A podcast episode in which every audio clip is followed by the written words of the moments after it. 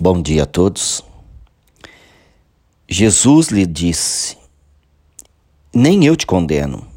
Vai e de agora em diante não peques mais. João capítulo 8, 11. Deus só sabe usar de misericórdia. Por isso, nos dá de si mesmo sempre o que buscamos. Mesmo quando as situações da nossa vida parecem ser contrárias, Deus não nos abandona. Ele surge e nos ergue. Aparentemente, a vida sempre nos puxa o tapete, mas não é a vida que puxa o tapete. Somos nós que às vezes tomamos decisões erradas no nosso dia a dia. E na maioria das vezes, isso acontece para que nós também tenhamos a coragem de nos reerguer.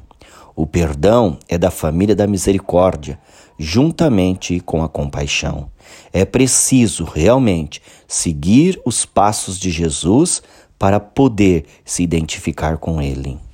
Na escola de Jesus, aprendemos a ir além das aparências.